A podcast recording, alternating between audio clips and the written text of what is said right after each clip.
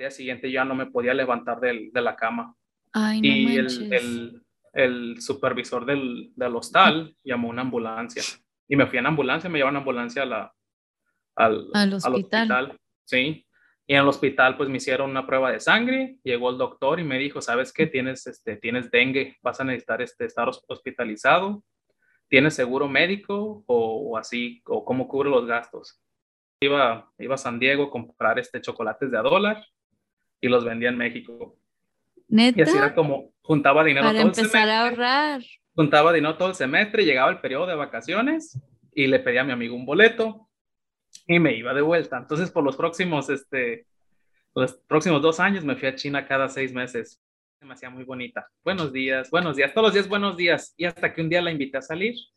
Me dijo, oye, vamos a, ¿quieres ir a comer? Y ya, me dijo, sí, está bien. Hola, bienvenidos a un episodio más de Platicando con Yaque. Hoy me acompaña un compañerito, un amigo de la primaria que en estos momentos se encuentra viviendo en China. Hola Armando, ¿cómo estás? Bienvenido al podcast. Hola, Jackie. Encantado de estar aquí contigo.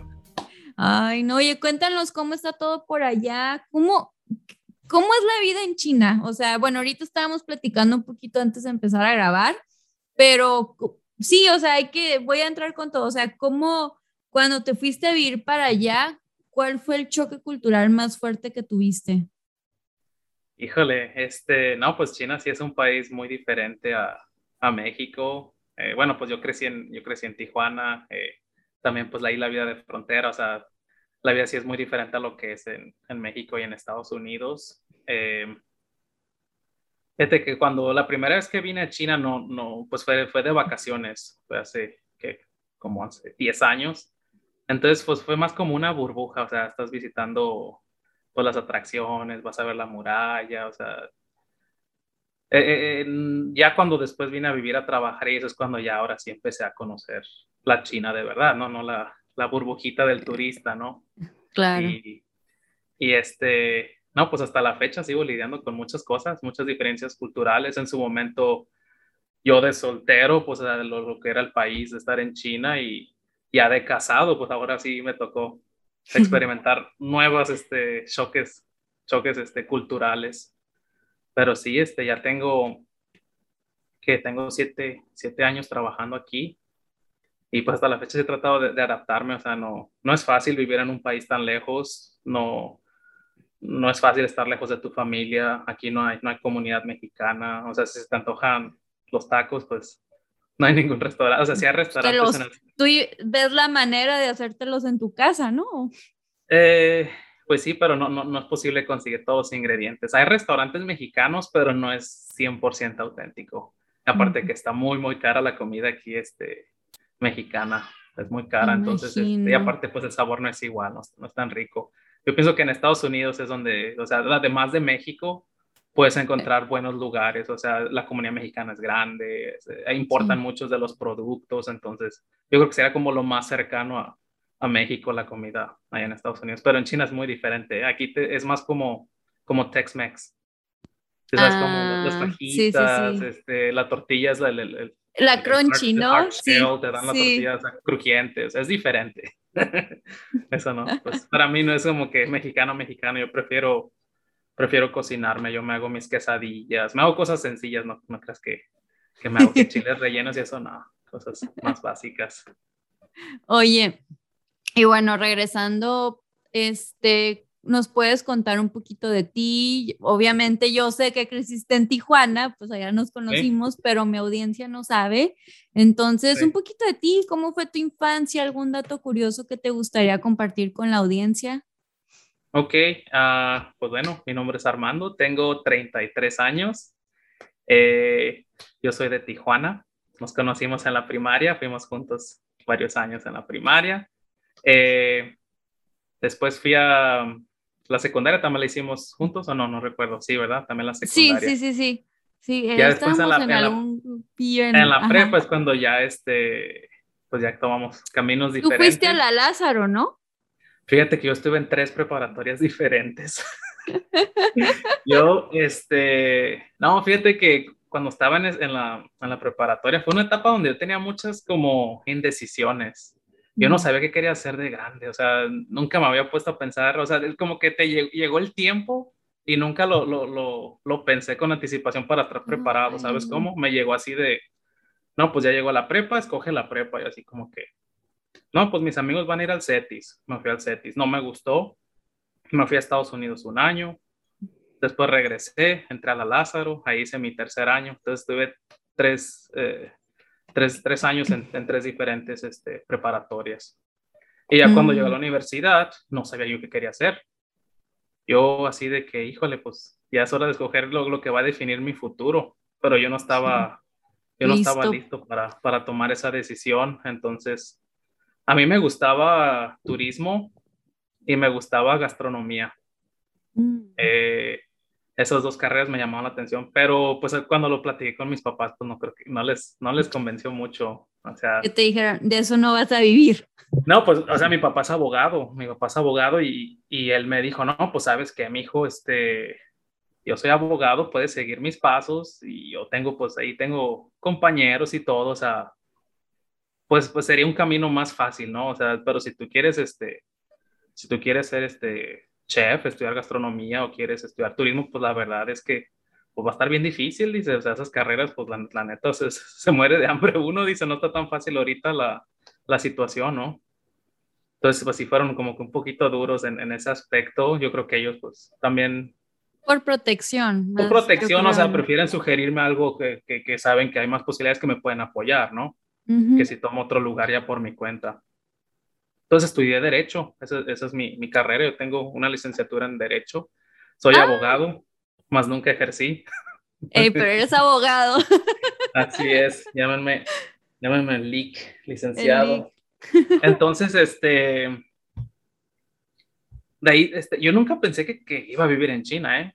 Yo nunca tuve así de que, ay, me quiero ir a China a vivir. Eso nunca fue un plan, plan para mí. Yo, yo sabía, yo sabía, yo no sabía dónde quería estar, a Pero ver, si espérame, tengo una pregunta, disculpa sí. por interrumpir. Entonces sí, sí, estudiaste, claro. yo pensé que habías estudiado turismo, ok.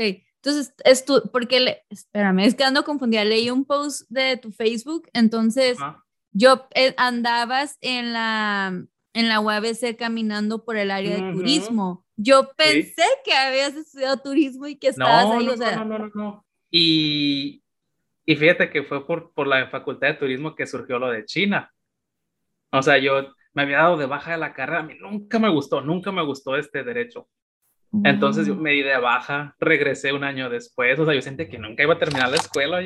Pues te estabas empujando para... Entonces, sí, no, yo estaba pasando, yo estaba pasando por una situación bien estresante, o sea, yo tenía muchos problemas, o sea, pleitos con mi familia, mi hermano, pues él es nacido en Estados Unidos, ella se ha ido a trabajar a Estados Unidos, mm. mis primos también, pues la mayoría son nacidos en Estados Unidos, entonces yo me sentía que me estaba quedando pues, o sea, híjole, pues, ¿cuál es mi futuro? O sea, yo no, no me sentía contento, ¿no? Entonces, pues sí me causó, me causó muchos problemas con, con mi familia.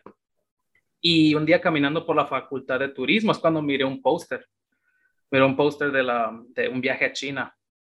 Y decía, no, pues que vámonos a Beijing, eh, 15 días, no recuerdo exactamente, pero se me hizo que era un precio muy accesible. Y dije, oye, pues nunca, nunca he viajado en mi vida, voy a hacer algo diferente, ¿no? Mejor eso me va a servir para relajarme, y pregunté y todo, y sí, me interesó ir al viaje, pero el viaje terminó cancelándose porque en ese, en ese tiempo fue cuando pasó el terremoto en Japón, un terremoto oh. muy fuerte, no sé si recuerdas. Y hubo una, la planta de Fukushima, Fukushima, algo así, este, empezó a tirar radiación en, en el agua. Oh, sí, sí, Entonces, este, había, cancelaron vuelos, o sea, por el, el humo, entonces se canceló el viaje. Se canceló el viaje y y en, esa, en ese entonces, a mí me acababan de despedir de Aeroméxico. Yo estaba trabajando para Aeroméxico. Ah, pero, pues estabas estudiando leyes y estabas sí, trabajando en Aeroméxico. Trabajando en Aeroméxico, sí, pero... ¿De qué trabajabas en Aeroméxico? Eh, era el personal que hacía documentación y, y también mm. anunciaba cuando, cuando era el tiempo de abordar el vuelo. pasajeros de, con pasajeros destino. del vuelo 457 con destino a la Ciudad de México, favor de venir a la puerta de, de abordaje. Primera llamada. Hey, entonces, este, a mí me despidieron porque hicieron recorte de personal. Aeroméxico, no sé qué estaba, estaba pasando con unos problemas financieros. Hicieron recorte de, de personal y pues a mí me tocó el, como eran los empleados más nuevos, pues a mí me tocó el, el recorte. Híjole. Me, un amigo que trabajaba en Aeroméxico me dijo, oye, si quieres ir a China, yo te puedo conseguir un, un boleto de empleado. Hay un vuelo de Tijuana a, a Shanghai. Ah, ah pues, fue cuando apenas empezaron con los... ¿sí? Okay. Y ahí me dijo, nomás, pues nomás ahí te encargo unas cosillas de allá, ¿no? O sea, te doy un dinerito y me traes unas mercancías de allá. Le dije, no, pues claro, claro que sí. Y así fue como fui a China la primera vez. Por, ah, no manches. mi amigo fui yo y un compañero de la universidad. Los dos nos fuimos juntos por nuestra cuenta. Y pues Shanghai fue mi primer destino de toda la vida internacional. Llegué al aeropuerto, me subí a un tren, un tren de levitación magnética que va a 430 kilómetros por hora. Así que de que, wow, o sea, yo me imaginaba China que iba a estar así como que la gente con gorritos arroceros en el campo, ¿no? ¿Sabes cómo? Sí, como en las películas, ¿no? Como sí, no, no, no, no, o sea, yo cuando, o sea, llegué a Shanghai, yo quedé impresionado, era un mundo que yo no conocía. O sea, dije, esto, esto, es algo, o sea, mucho más grande de lo que yo pensé, o sea, yo no me imaginaba que existía algo así. Eh, tomé el metro, o sea, el tren, del tren te acerca a la ciudad en ocho minutos, no sé cuánto recorre. Tomé el metro, ya me bajé a la estación que, el metro todo subterráneo, casi la mayoría y ya este, llegué a la estación donde estaba mi, mi hostal.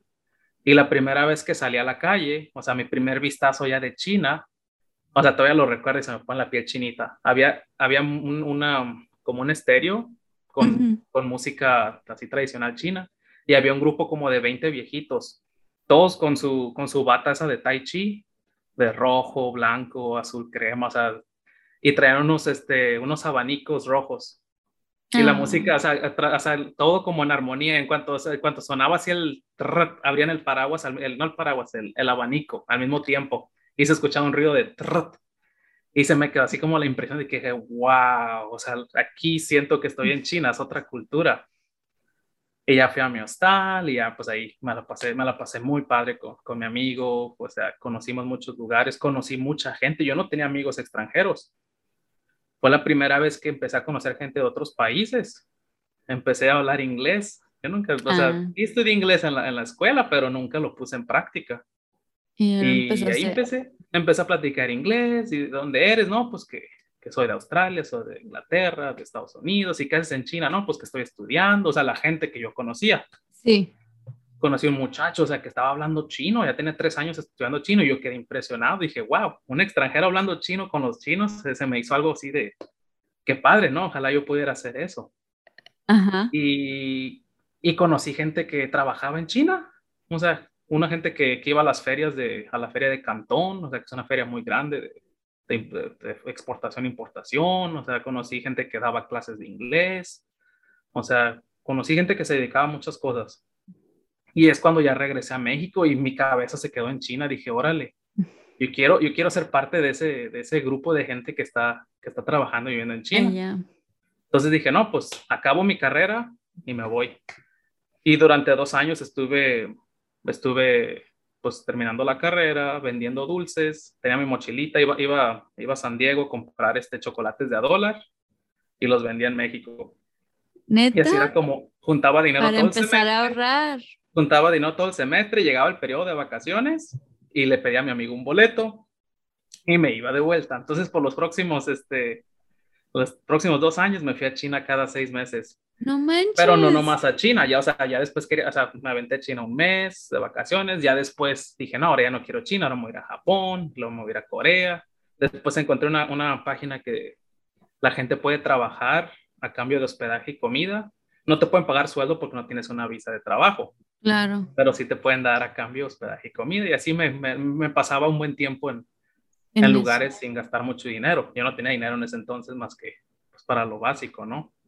Y así me aventé, me aventé, un tiempo de mochilero, mucho, como tres años de mochilero.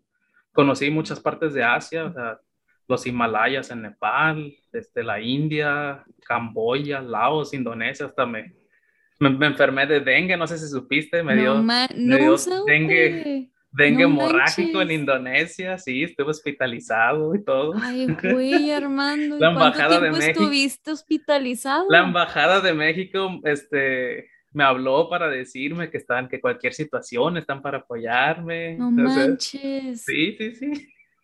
no, no, no, me, ha pasado de todo, no, no, no, estuve mucho tiempo, este. Oye, no, pero cuéntanos esa experiencia de cuando te dio dengue, o sea, no me estoy riendo, sino, es que no me imagino, o sea, estás del otro lado del mundo, te enfermas, vas a dar al hospital, ¿qué pasaba por tu cabeza? O sea, no hay, no hay problema, no sé, o sea, pues yo, yo, fíjate que yo, pues yo estaba más joven, sentía que, ah, no pasa nada, o sea, la gente, los papás son muy exagerados, ¿no? O sea, nada me va a pasar a mí. Y, y yo estaba en, estaba en Bali y me quedé en un, me quedé en un hostal que, pues, la, yo quería ahorrar dinero, entonces no gastaba mucho en hospedaje y me quedé en un hostal que, pues, la verdad, sí estaba en medio de la, de la selva, o sea, no oh. tenía las mallas para, para, los mosquitos, entonces entrabas al baño y un voladero de, de, mosquitos o zancudos, ¿cómo le llamas? Ajá. Este, sí, pues mosquitos. En todos lados, entonces, este, para mí, o sea, a mí nunca me pasó por la cabeza que me pudiera enfermar con, con picadoras de mosquito. Yo sé que sí son peligrosos, ¿no? Pero dije, a mí nunca me va a pasar nada. Y en eso, este, como a los tres días, empecé a sentir dolor de cabeza.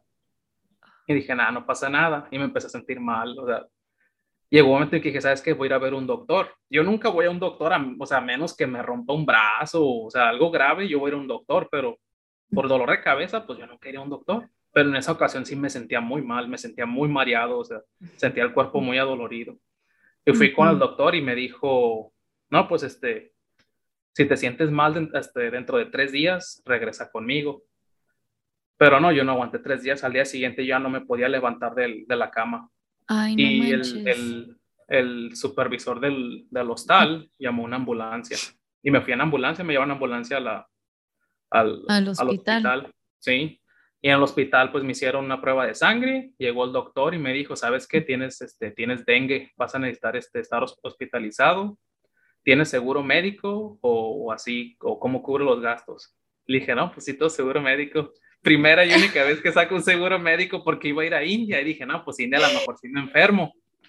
Y sí tenía seguro médico. Ah, yo creí que echaste mentiras, ok, qué bueno. No, sí, sí tenía, era la primera vez que saqué de mis viajes que sacaba un seguro médico, porque iba a ir a India y en India, en India pues sí digo, no, a lo mejor ahí sí me enfermo del estómago o algo, ¿no? Sí, pues los cambios. Pues me sirvió el seguro médico, me cubrió los gastos. No manches. Tuve mucha suerte, sí, pero estuve hospitalizado de seis días o siete días, no recuerdo, sí me sentía bien mal, bien mal, este, eh, llegó un momento en que el doctor dijo, no, pues sabes que las, tus plaquetas siguen bajando, si siguen bajando de, no recuerdo cómo se llaman, los glóbulos blancos, no sé, no, no, no, no sé mucho de esos términos, pero si siguen bajando vas a necesitar una transfusión de sangre. Y yo me acuerdo que le, le, marqué a mi mamá, bueno, mi mamá me marcaba a diario, le dije, ¿sabes qué más? Le digo, yo creo que ya no la voy a hacer de esto. No, yo, sentía que, yo sí sentía que me iba a morir, yo sí sentía que me iba a morir, o sea, cuando estás enfermo un día, pues es cansado, pero cuando tienes como siete días, que los, que o sea, los síntomas no bajan y te, sientes, te vas debilitando. Y llegó un punto que yo estaba tan cansado, yo no podía ni levantarme para el baño, yo estaba agotadísimo, o sea, me dolía la cabeza detrás de los ojos, o sea, con fiebre de 40 grados por tantos días, agota mucho físicamente y mentalmente. Yo perdí mucho peso en ese entonces porque no podía comer bien. Pues sí. Y tuve la suerte, no sé si, se ha escuchado de una, una, página donde tú puedes hospedar gente de todo el mundo en tu casa. Se llama Couchsurfing. Eh, no, no la había escuchado. Ah, pues esa página yo la utilicé en algunos viajes. Yo me quedaba en casas de locales y tú también hospedas gente en tu casa cuando estás en Tijuana, gente de todo el mundo. Y fíjate que yo había hospedado un muchacho de México y mi mamá estaba en contra de eso, de que no vas a meter extraños a la casa. Y yo lo hice. Está haciendo un negocio. No, pues no es negocio, simplemente, o sea, das y recibes. O sea, yo me hospedo gratis cuando viajo a otros países y yo alojo gente cuando hay gente viajando en Tijuana. Entonces yo, yo hospedé a un muchacho y nos hicimos amigos y de casualidad ese muchacho estaba en Malasia, también era mochilero. Estaba en Malasia, Malasia es un país vecino de Indonesia, cuando yo estaba enfermo. Entonces ese muchacho viajó a Indonesia para, pues, para ayudarme, o sea, levantarme y todo. Entonces él, él me, me, ayudó como a, a, cuidarme mientras estuve hospitalizado. O sea, mis papás le, ahí lo apoyaron con el boleto ¡Qué chingón! Sí, sí, sí, sí, o sea, pues básicamente, o sea, fue como una, una lección de aprendizaje también para mis papás, o sea, de que, mira, esta persona que no querías dejar entrar a tu casa ahora está ayudando a tu hijo, ¿no? En estos momentos. En el otro lado difíciles del, del otro lado del mundo. Sí, es, es, un, es un mucho que hasta la fecha da, somos buenos amigos. Ay, y así es como, eso es lo, lo, peorcito que me ha pasado viajando. No más eso, no más como estar siete días en el hospital y pensar que ya me voy. No, y después, de eso, después de eso me tomaron como otras tres semanas en recuperarme, porque yo no podía caminar, no podía rasurarme, o sea, yo estaba muy debilitado. Recuperar la fuerza me tomó como tres semanas más. Sí. Pero no regresé a México, me quedé allá hasta recuperarme y me fue a India después de eso. Ah, o sea, seguiste. Seguí, seguí, ¿no? Dice, pues si ya, pues si ya Dios me dio otra oportunidad, yo voy a seguir viajando. Sí, sí, No, yo quería conocer, yo quería conocer. Ay, güey, qué aventado, pero pues, mis respetos, qué valiente, ¿eh? Porque, ay, no, no me puedo imaginar estar del otro lado del mundo y decirle a tu mamá, una, solo, y luego decirle a tu mamá, pues yo creo que ya me voy, ¿no? Ya despidiéndote. Ay, no me puedo ni imaginar el dolor, el, sufrimiento de tu mamá. Sí, sí, sí, no, sí, sufrió mucho, sufrió mucho durante ese tiempo. Este, yo creo que sí fue un poco egoísta de mi parte seguir el viaje, ¿no? pues, ay, no sé. No, pues, es que yo siento que lo viste como que, ajá, yo, yo, siento que lo viste así como que, pues si ya Dios me dio una oportunidad, pues ya sigo y termino mi misión por acá, ¿no? No, eso, eso, eso marcó un antes y un después, ¿eh? eso me ha hecho valorar muchísimo cosas, o sea, cuando uno se encuentra en una situación donde ya sientes que ya te vas, ahora sí ya como que aprendes a separar los pequeños problemas de los grandes problemas y ya dejas los pequeños a un lado y sabes porque sabes que hay cosas que no vale la pena. Sí, como que no te vas a ahogar en un vaso de agua por por lo que tal vez hace 10 años te ahogabas, ahorita dices, ay, no, ya va. Es algo que seguido pienso, digo, mis problemas de hoy, el próximo año a lo mejor ya no están, entonces no, no vale la pena darle tantas vueltas, vueltas al asunto. No, sí, tienes toda la razón. Mm. Entonces, ok, te enfermaste, te vas a la India, ese fue tu último, tu último lugar y luego te regresaste a México. No, este, déjame recuerdo. Sí, después de ese viaje regresé a México. ¿Y qué pasa cuando regresas? ¿Empiezas a hacer el plan? No, pues estuve arreglando todos los, los, Yo me, me estaba preparando, espérame, déjame recuerdo, es que son tantos viajes entre medios que... después de Indonesia, después de Indonesia me, me fui a, a Tailandia. Ay, qué rico. Después de Indonesia me fui a Tailandia y estuve un tiempo, este, Estuve también en el sudeste asiático, Camboya, Laos, Vietnam. Y de otro mes. Yo, sí, sí, sí, me, aventé un mes de viaje. Y después de ahí es cuando ya regresé a Shanghai, Shanghai a México.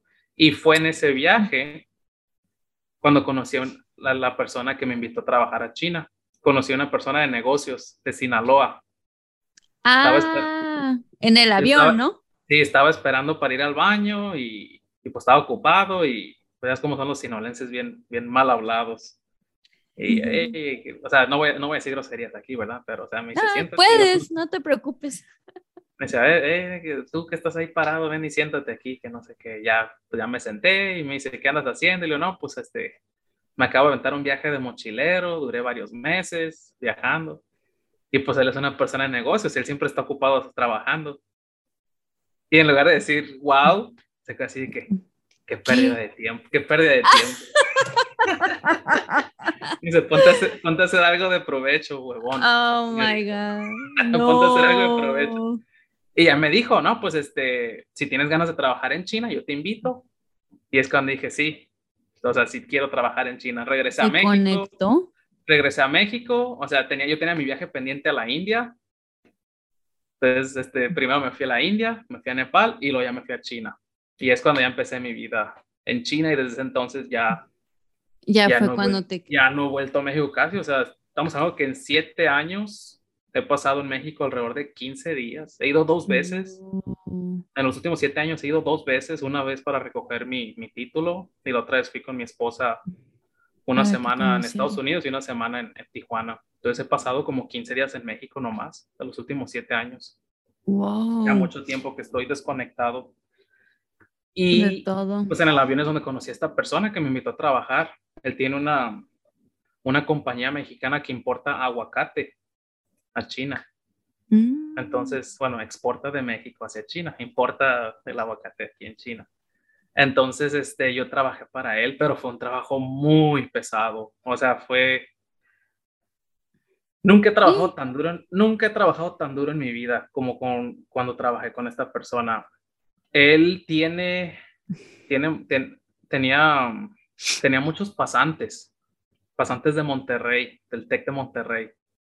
O sea, él tenía, él tenía su, su, su, ¿cómo se le llama? Su trading company, su Ajá. compañía de, compañía de Y ofrecía como traerse a chamacos Y él traía, de- traía gente que haga su internship, que haga sus Claro. prácticas en, en China y aprendan del, del negocio de la importación y exportación. Entonces, esos muchachos pues son de buena familia, sus papás les mandan dinero. Entonces, ellos no tenían sueldo, ellos trabajaban pues por, para, para conocer. Entonces, mi Sí. jefe a mí me dijo, mira, tú eres el único que va a tener sueldo, así que quiero que trabajes duro. Aquí no vas a venir a, a descansar, no son vacaciones, es este trabajo de trabajo duro. Entonces, pues sí, sí, yo, yo no pensé que fuera tan duro, pero sí, este, o sea, yo trabajaba de 9, de 9 a 6 en la oficina, o sea, cotizando con fábricas los productos que los clientes pedían. Y yo después del trabajo, yo me iba al aeropuerto. El aeropuerto está retirado a dos horas de la ciudad. Tomaba un vuelo, ya sea a- al sur de China, a Beijing, a donde este, los clientes querían que hagamos inspecciones a las fábricas. Oh. Entonces, era bien pesado, o sea, yo salía a trabajar, irme al aeropuerto dos horas, el vuelo a veces se demoraba, el avión llegaba a, las, a la medianoche a- al sur de China, tenía que agarrar un autobús otra hora, hora y media al centro de la ciudad, yo llegaba a mi, al hotel a las 2, 3 de la mañana y él tenía que estar en la fábrica a las, a las 9 de la mañana. Entonces era muy pesado. Y como él también trabajaba importando aguacate, también llegaban contenedores a, a los mercados de fruta. Y yo tenía que inspeccionar que el aguacate haya llegado en, buenas calidad, en buena calidad, ¿no? O sea, Condición, sí. en buena condición. Y los mercados de abastos empiezan a trabajar desde muy temprano. A las, 4 de la, a las 4 de la mañana ya están todos moviéndose en la- en las frutas por todos lados porque tienen que llevar la fruta a los supermercados antes de que abran. Entonces yo llegué, imagínate, yo llegaba a las 2 de la mañana al hotel a hacer check-in y a las 4 ya tenía que estar en el mercado de frutas. Yo tenía que cerrar los ojos por 30 minutos, una hora y agarrar un taxi al mercado de frutas, estar esperando el contenedor, lo abren, inspecciono, tomo fotos, checo los registros de temperatura del, del trayecto, se los envío a mi jefe y en cuanto termine de trabajar ahí, empezar a recorrer fábricas que, que me pedían clientes, dos fábricas, tres fábricas. Cuando terminaba de trabajar, volar de regreso a Shanghai y al día siguiente manches. empezar otra vez a trabajar a las 9 de la mañana. Yo trabajaba todo el día. No descansabas. día. No, mi descanso era la estación de trenes, la estación de, de- de autobuses, la sala de espera del avión, el avión, esos eran mis descansos. Prácticamente yo vivía en un círculo de trabajar sin descansar. ¿Por cuánto Y- tiempo estuviste así? como casi 10 meses, como él él me, él me pagó por mi visa de, por mi visa de, de Ah, Te trabajo, apoyó con eso. me apoyó con la visa y yo sentía como que obligación de terminar mi visa, ¿sabes el, cómo? el contrato. Sí, o sea, si, si dejaba mi trabajo a los dos, tres meses, pues sí sentía como mal agradecido, ¿no? O sea, me dio mi visa de trabajo y ahora sí que suave me voy a trabajar para alguien más. Claro. Entonces sentía como responsabilidad de, de aguantar. Y sí, trabajé mucho tiempo a cambio, pues el sueldo que él me pagaba nomás me alcanzaba a pagar este hospedaje y comida. Entonces yo trabajé por, de gratis por todo ese tiempo, muchas, muchas horas. Yo vivía en un, en un hostal, yo no podía pagar este, una habitación, yo, yo compartía cama con 12 personas, viajeros. Y ahí pues platicamos experiencias de viaje. Y pues la comida, pues lo básico, o sea, yo no, yo no podía permitirme salir con personas, restaurantes, o sea. Entonces así estuve. ¿Y, y ahí ya sabías mandarín? No, yo, yo, yo llegué a No. China sin hablar nada de chino. Nada, nada. ¿En Y qué después de momento? trabajo- Ajá, Des- después de trabajo es cuando empecé a enseñar inglés. ajá. La supervisora de, del hostal donde yo estaba viviendo tiene un esposo de Estados Unidos, de Fresno. Y Mm. ella me dijo, oye, ¿sabes qué? Este, si no te gusta tu trabajo, yo le puedo decir a mi esposo si se ocupan alguien ahí en su, en su escuela.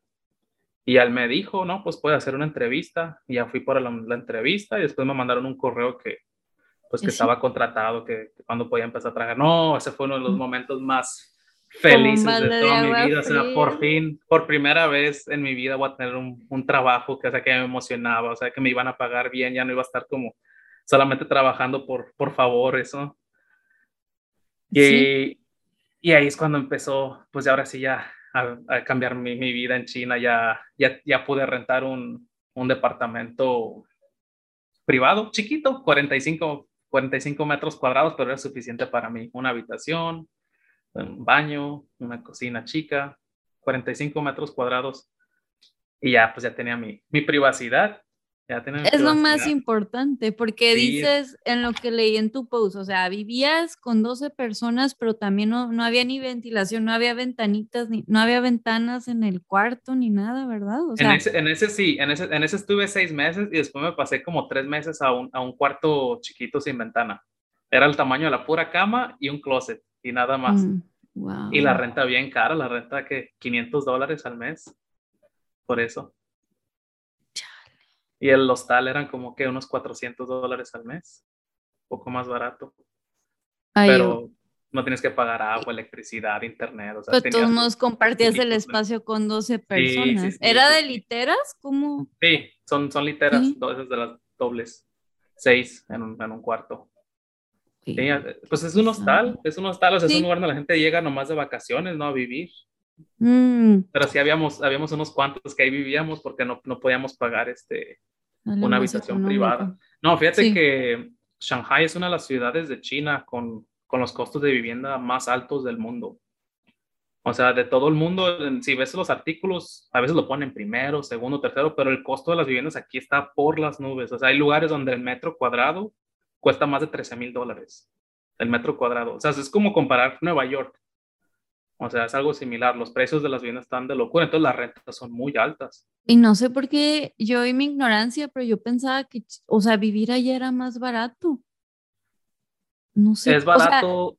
no sé por qué, disculpa, como que tenemos la idea de hasta en los memes o, ay, viene de China, o sea, ya ves que lo que estábamos hablando antes de empezar a grabar, que vienen muchos productos para acá o si vas a empezar a veces como una compañía que en Amazon y así, pues puedes encargar la mercancía de allá. Entonces yo pensaba que, ay, pues si todo es barato lo que viene de allá, pues igual las viviendas también. No, es que, es que depende de dónde vives. O sea, China tiene catalogadas sus, sus ciudades como en cuatro diferentes categorías y Shanghai es como la categoría uno, es la más alta de todas, pero también es donde se paga más.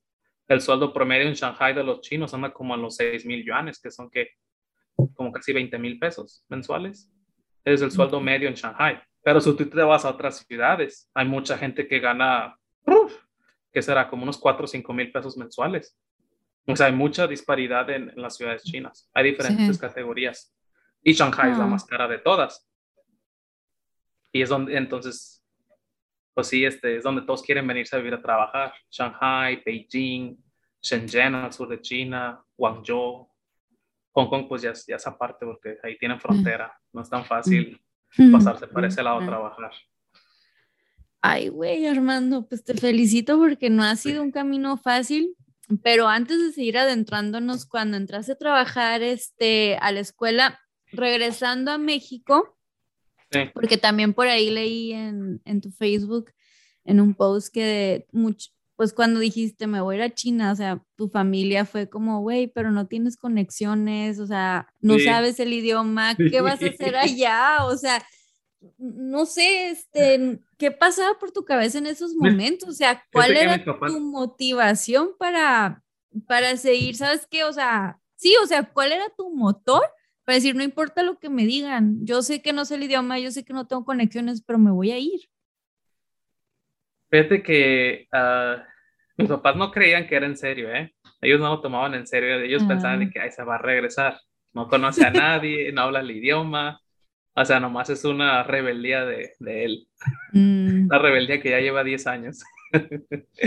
este, pues fíjate que yo más que nada, no era, no era como algo que me impulsara a querer estar aquí, era más como yo querer escapar de allá.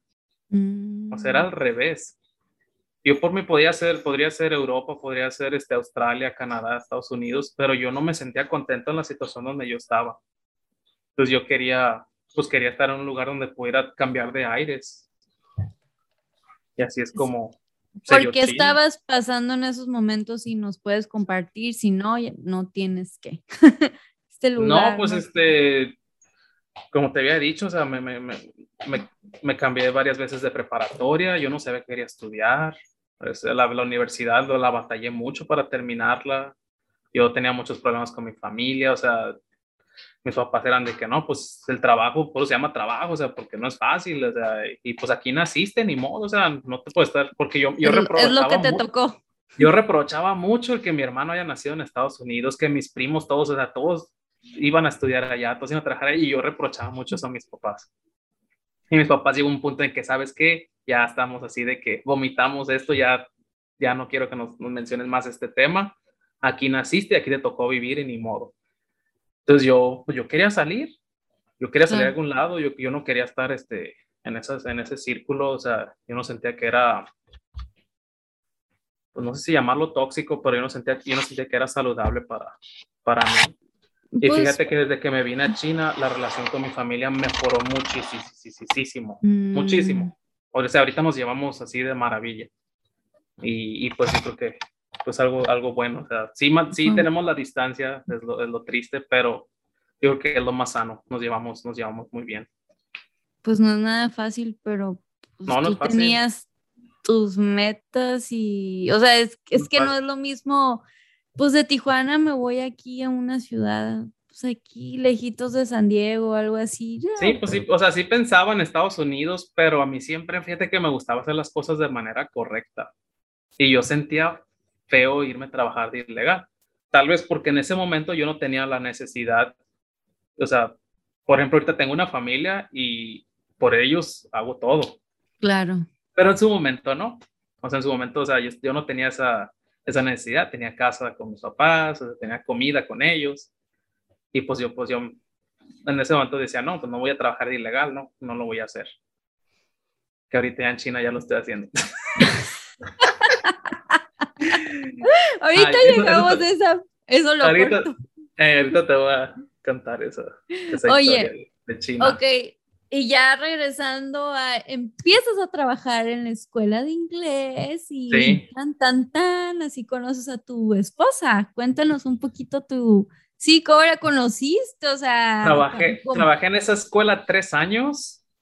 Este, era uno de los, no era, no era escuela pública, son esos como centros privados, de, donde la gente después de clases, o sea, salen de la ah, escuela en la tarde, pueden ir a tomar clases de inglés o los fines de semana. Son este, ¿cómo le llamas? ¿Centros privados? Ah, o de recreación. Sí, pues es un centro, es un centro privado, son clases extracurriculares. ah, eso, ándale, ya. Y pues ellos trabajan fines de semana y trabajan entre semana por las tardes. Ese es el horario. Pues cuando los niños ya salieron de la escuela, o no están en la escuela. Temporada vacacionales, pues hacemos campamentos de verano, tenemos este, fiestas, o sea, de, Halloween, de, Navidad, de todo eso. y fíjate que ah, me, gustó mucho su trabajo. Eh, hasta la fecha lo disfruto. Cuando recién llegué, al principio, así como la recepción no fue la mejor, porque pues mi inglés no era tan bueno en ese entonces.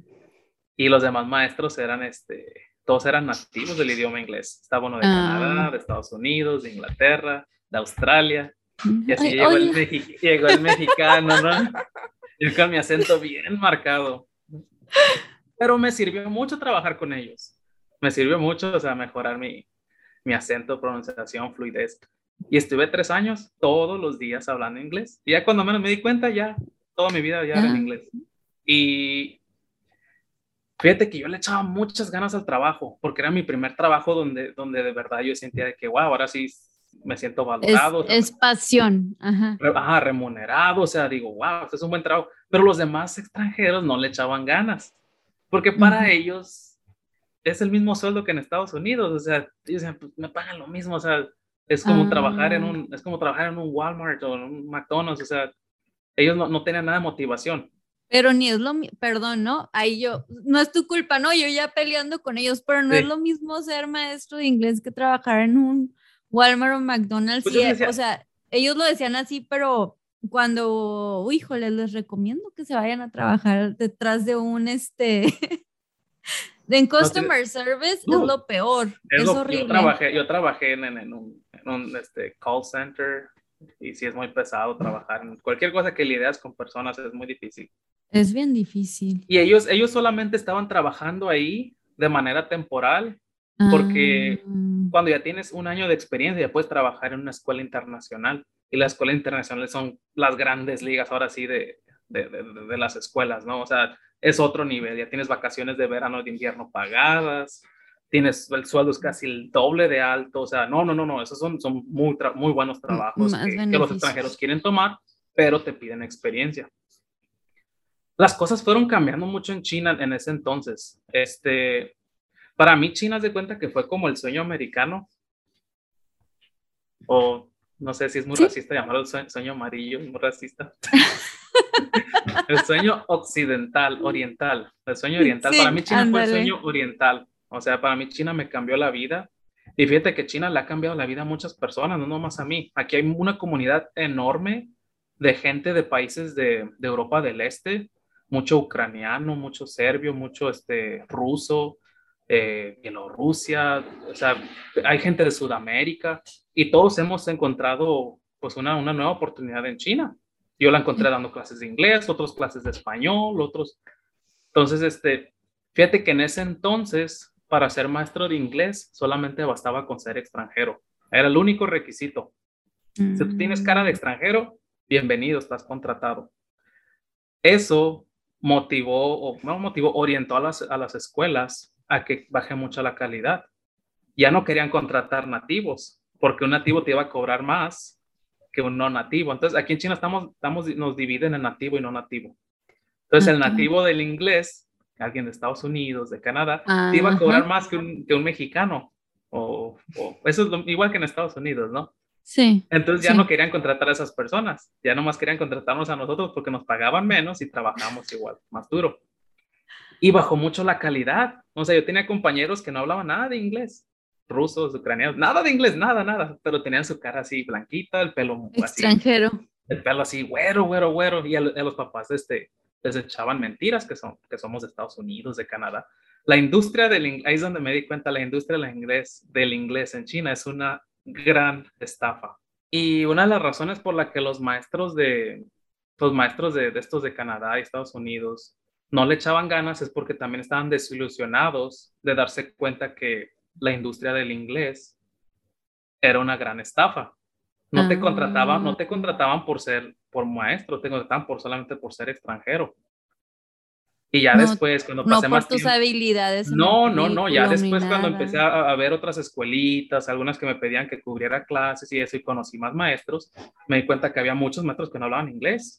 Nada, nada, nada, nada. O sea, si acaso los colores, animales y, y ya estaban contratados. Pues, mucho más. enseñaban a los niños? No, o sea, no saben ni pronunciar las palabras, o sea, nada de nada. Y eso, eso hizo que el gobierno implementara cambios y eso me afectó a mí. Mm. Eso me afectó a mí. El gobierno decidió, ¿sabes qué? Si tú quieres ser maestro de inglés en China, forzosamente debes de tener un pasaporte de un país donde el, inglés sea el idioma oficial. O sea, hay una lista como de siete países, Canadá, Australia, Estados Unidos, Inglaterra, etcétera. México no está. Entonces, México no está en esa lista. Entonces, yo tengo mi visa de trabajo y es decir que, híjole, si yo, si yo pierdo mi trabajo, pierdo mi visa, ¿sabes cómo? Ya no puedo conseguir otro trabajo. Oye. ¿eh? No, no, sigue, perdón, perdón. Sí, o sea, y yo, yo, sentía, o sea, qué injusto porque, o sea, tenía todos los requisitos para ser maestro de inglés. Te piden un certificado TEFL, yo lo tengo. Te piden este, licenciatura en lo que sea. Si no tienes, no sé si, si es lo mismo en todas las, las áreas, pero en el área de, educación, en China, si no tienes un título universitario, no puedes trabajar en China. Si solamente tienes prepa, no te, no, no te pueden otorgar visa de trabajo en China. Mm, Ese es un, un, requisito. Yo lo, ya tenía mi licenciatura, y el pasaporte era lo único que me faltaba, o sea, que no lo tenía. Y pues no es como que, ay, sí, déjame, vengo ahorita, regreso con un pasaporte de Estados Unidos. Pues no. Entonces. No, pues, ¿De dónde? Sí. Yo me cambié de trabajo y es donde ya conocí a mi esposa. mi segundo trabajo de maestro de inglés. Eh, fue muy, muy curioso porque esa escuela donde me contrataron, una ex, ex empleada de, de, mi primer trabajo, eh, abrió esa escuela, bueno, una, una persona de, de, negocio abrió la escuela y la puso ella de, de jefa de la escuela. Y a mí me invitó a trabajar, me dijo Armando, yo siempre veo que tú le echas ganas, los papás están contentos contigo, o sea, nunca vienes tarde, nunca faltas. Pues yo, yo ya sabes que, como te dije, le echaba mucho, muchas ganas a mi trabajo, entonces... Lo estabas pues, valorando, o sea, tanto Sí, lo estaba valorando, mientras los demás le hacían el fuchi, porque, o sea, dentro de la industria del inglés, trabajar en un training center es como lo más bajito, ¿no? O sea, es mejor trabajar en una escuela pública, una privada o una internacional. Oye, no, pero tú venías de trabajar, de viajando sin dormir. yo venía a trabajar más de 100 horas por semana a un trabajo donde ya me podía sentar, descansar y, y dar clases, pues yo le eché muchas ganas. Y me, me, invitó a trabajar como supervisor de maestros. O sea, me ofreció un ah. puesto alto en la, en la, en la empresa. Chingo, sí. Y tenía, tenían pocos, tenían muy pocos alumnos, la escuela era nueva, tenían 16 alumnos. Y mi trabajo ah. era subir la escuela, levantarla. Y no, pues este, gracias a Dios a la escuela empezó a ir muy bien, empezaron a contratar más maestros y ya pues este, llegó un momento en que teníamos tres. Y ahí es donde conocí a mi esposa porque era un centro comercial nuevo. Enfrente abrieron una, una escuela de arte y yo miraba que ella estaba con su stand así dando flyers. Y yo así de que buenos días, buenos días, se me hacía muy bonita. Buenos días, buenos días, todos los días buenos días. Y hasta que un día la invité a salir. Me dijo, oye, vamos a, ¿quieres ir a comer? Y ya me dijo, sí, está bien. Y ya fuimos a comer. Todo en chino, ¿eh? No habla inglés. Todo en chino. ¡Qué nervios! Para ese entonces... No se te salía el español a veces. No, para ese entonces yo ya tenía que, ya tenía que, cuatro, cuatro años y pico, casi cinco años en China, pues ya hablaba básico, ya hablaba la conversión básica. Y no, pues este, yo pensaba que era la que trabajaba en el área de marketing, resulta que era la jefa de la escuela. Ándale tú.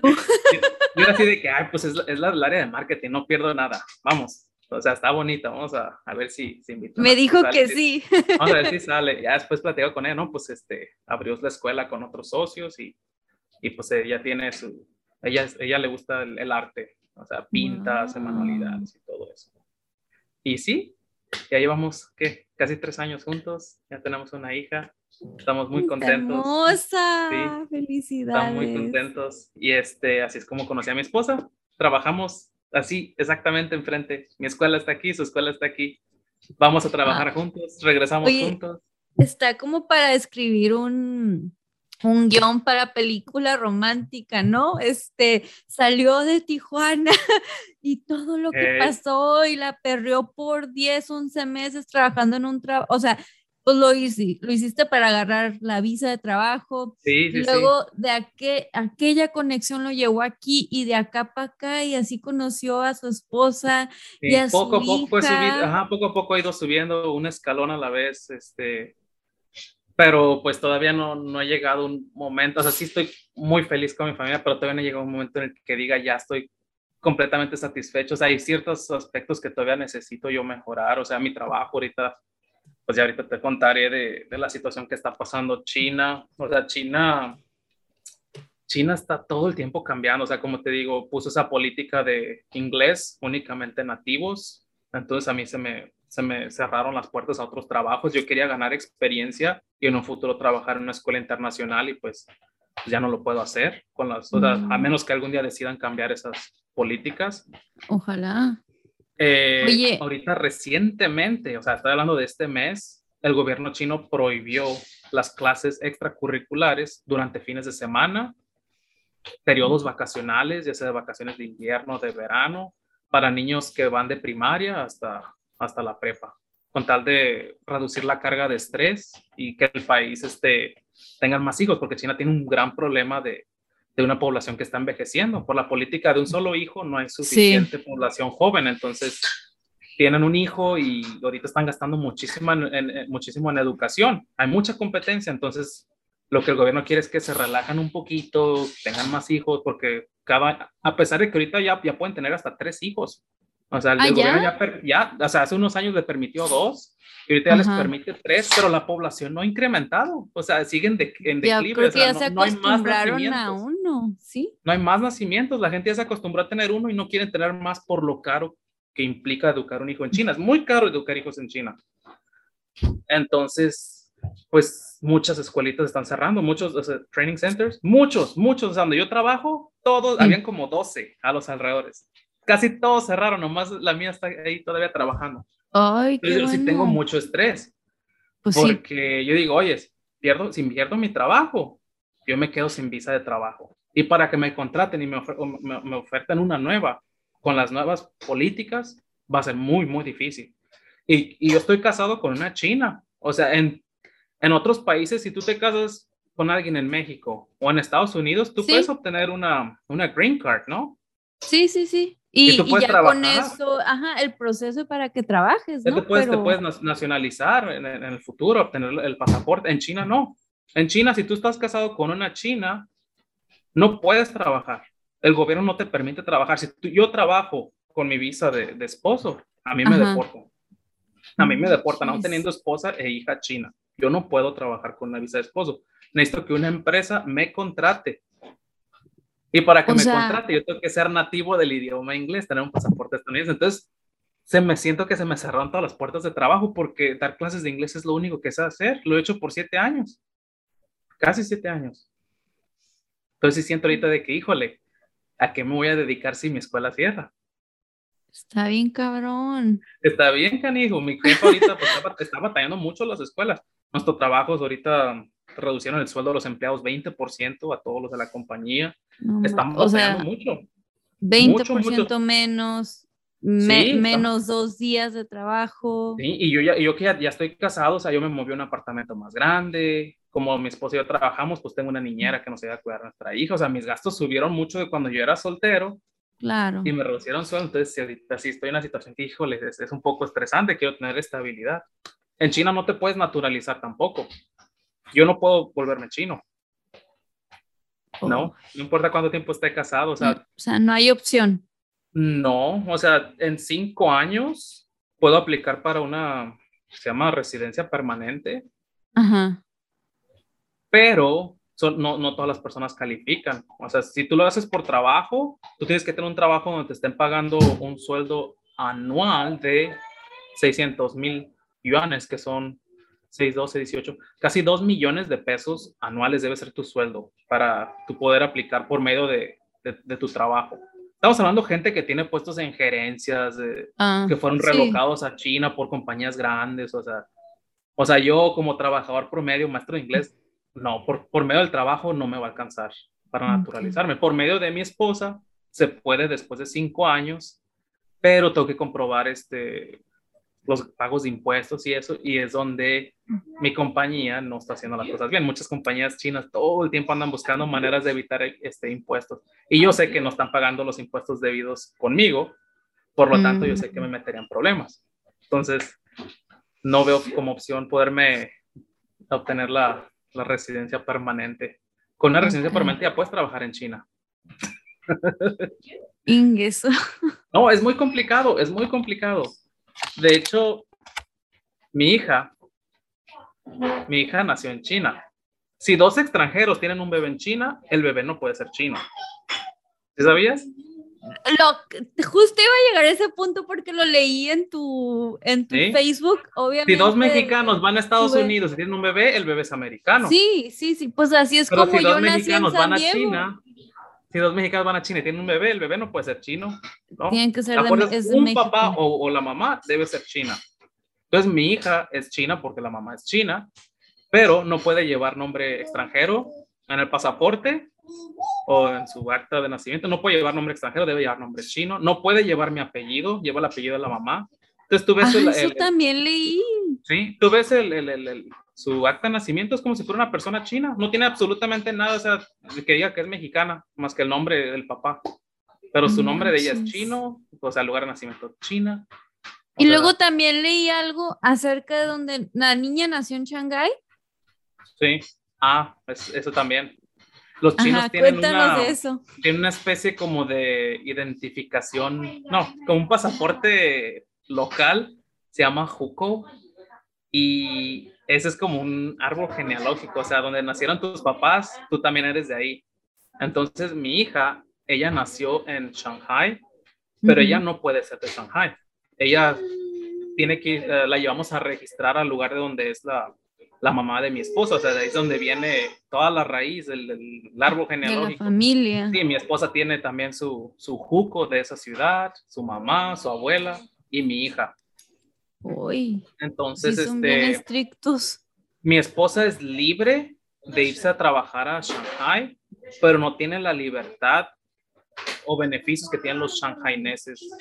O sea, un Mm, chino de otra ciudad que se va a Shanghai no tiene las mismas igualdades ni beneficios que la gente que es de Shanghai. Y eso lo hacen para evitar que se, se sature de gente, porque imagínate 1.500 millones de personas y todas quieren ir a vivir, vivir a, a Shanghai, Shanghái. sería una locura.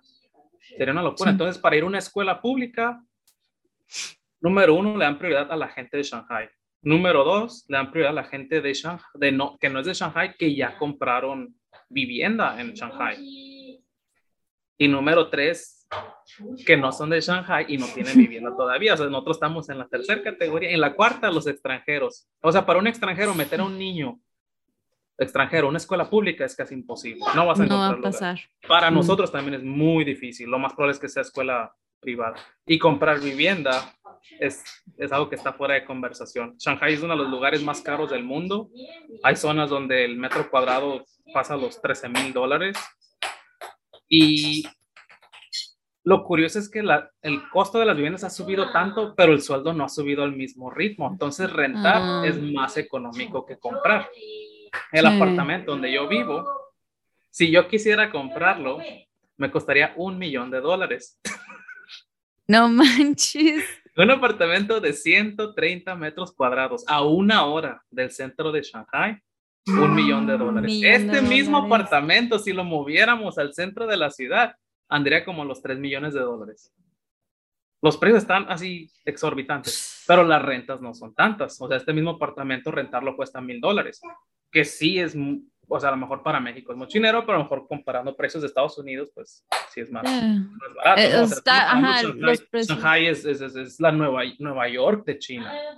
Entonces, mm, este, rentar un apartamento por mil dólares este, a comprarlo por un millón de dólares, pues sí, sí hay mucha pues diferencia. renta. Y si yo Sí. me fuera al centro de, de Shanghai, yo tendría que rentarlo por dos mil o tres mil dólares. Entonces, pues sí, yo vivo a una hora a las afueras de, de la ciudad. Chanfles. Entonces, sí es muy difícil comprar un apartamento, muy, muy difícil. Aparte, aquí en China no, no o sea, no te el- la ponen fácil, o sea, no está como muy accesible. Aparte, a ti- la aquí, no te, aquí no te pertenece el suelo, el suelo no, no es tuyo, o sea, no es como en México, tú compras tu, tu casa y es tuya, ¿no? No, no, no, Sí. en China el suelo no te pertenece, eh, te pertenece la construcción, más el suelo es propiedad de- del gobierno chino. Después de 70 años se hace como un tipo de renovación. Si el gobierno te pide que te muevas, te mueves dentro de ese periodo. Si no Ay. te, si te quieren relocar de- en un periodo anterior, te tiene que compensar con el, el doble. O sea, Ok. o sea, el dueño de este apartamento, si mañana deciden demolerlo para hacer una autopista o algo, le tiene que dar el doble de lo que le cuesta actualmente este, este Claro. apartamento. O se espera el gobierno hasta los 70 años que cumpla su contrato y le dice, ¿sabes qué, mijito? Ahora sí te mueves. O Vámonos. sea, por el, al coste del, del, del apartamento. Ya, ya, ya. Sí. Oye, y otra cosa de las reglas que me impresionó, que también leí en tu Facebook, creo Hay que cuando te reglas. visitó tu familia y que tu esposa te hizo la reservación del hotel, Sí, pero como no es, o sea, inclusive que, o sea, tiene su apellido chino y todo, y ustedes creyeron como, ah, pues no va a haber problema, ella la hizo y que lo sacaron del hotel, ¿verdad? Sí, fíjate que en China los extranjeros tenemos muchas prohibiciones. O sea, está prohibido usar Facebook, YouTube. Para eso usamos una red privada. usamos un VPN, es una red privada de, de Internet Ah, para poder utilizar esas aplicaciones, pero pues no está permitido. Si tú en China abres el, el, el celular, el Internet y escribes Facebook, no va a abrir. oh, está Entonces, bloqueado. Hay muchas provisiones en China. Este, los hoteles es una de esas. Nosotros los extranjeros no podemos quedarnos en cualquier hotel, ya que los extranjeros, cada vez que nos movemos a un lugar, de- deben de, deben de registrarnos ante la, la policía, o sea, dónde estamos hospedados.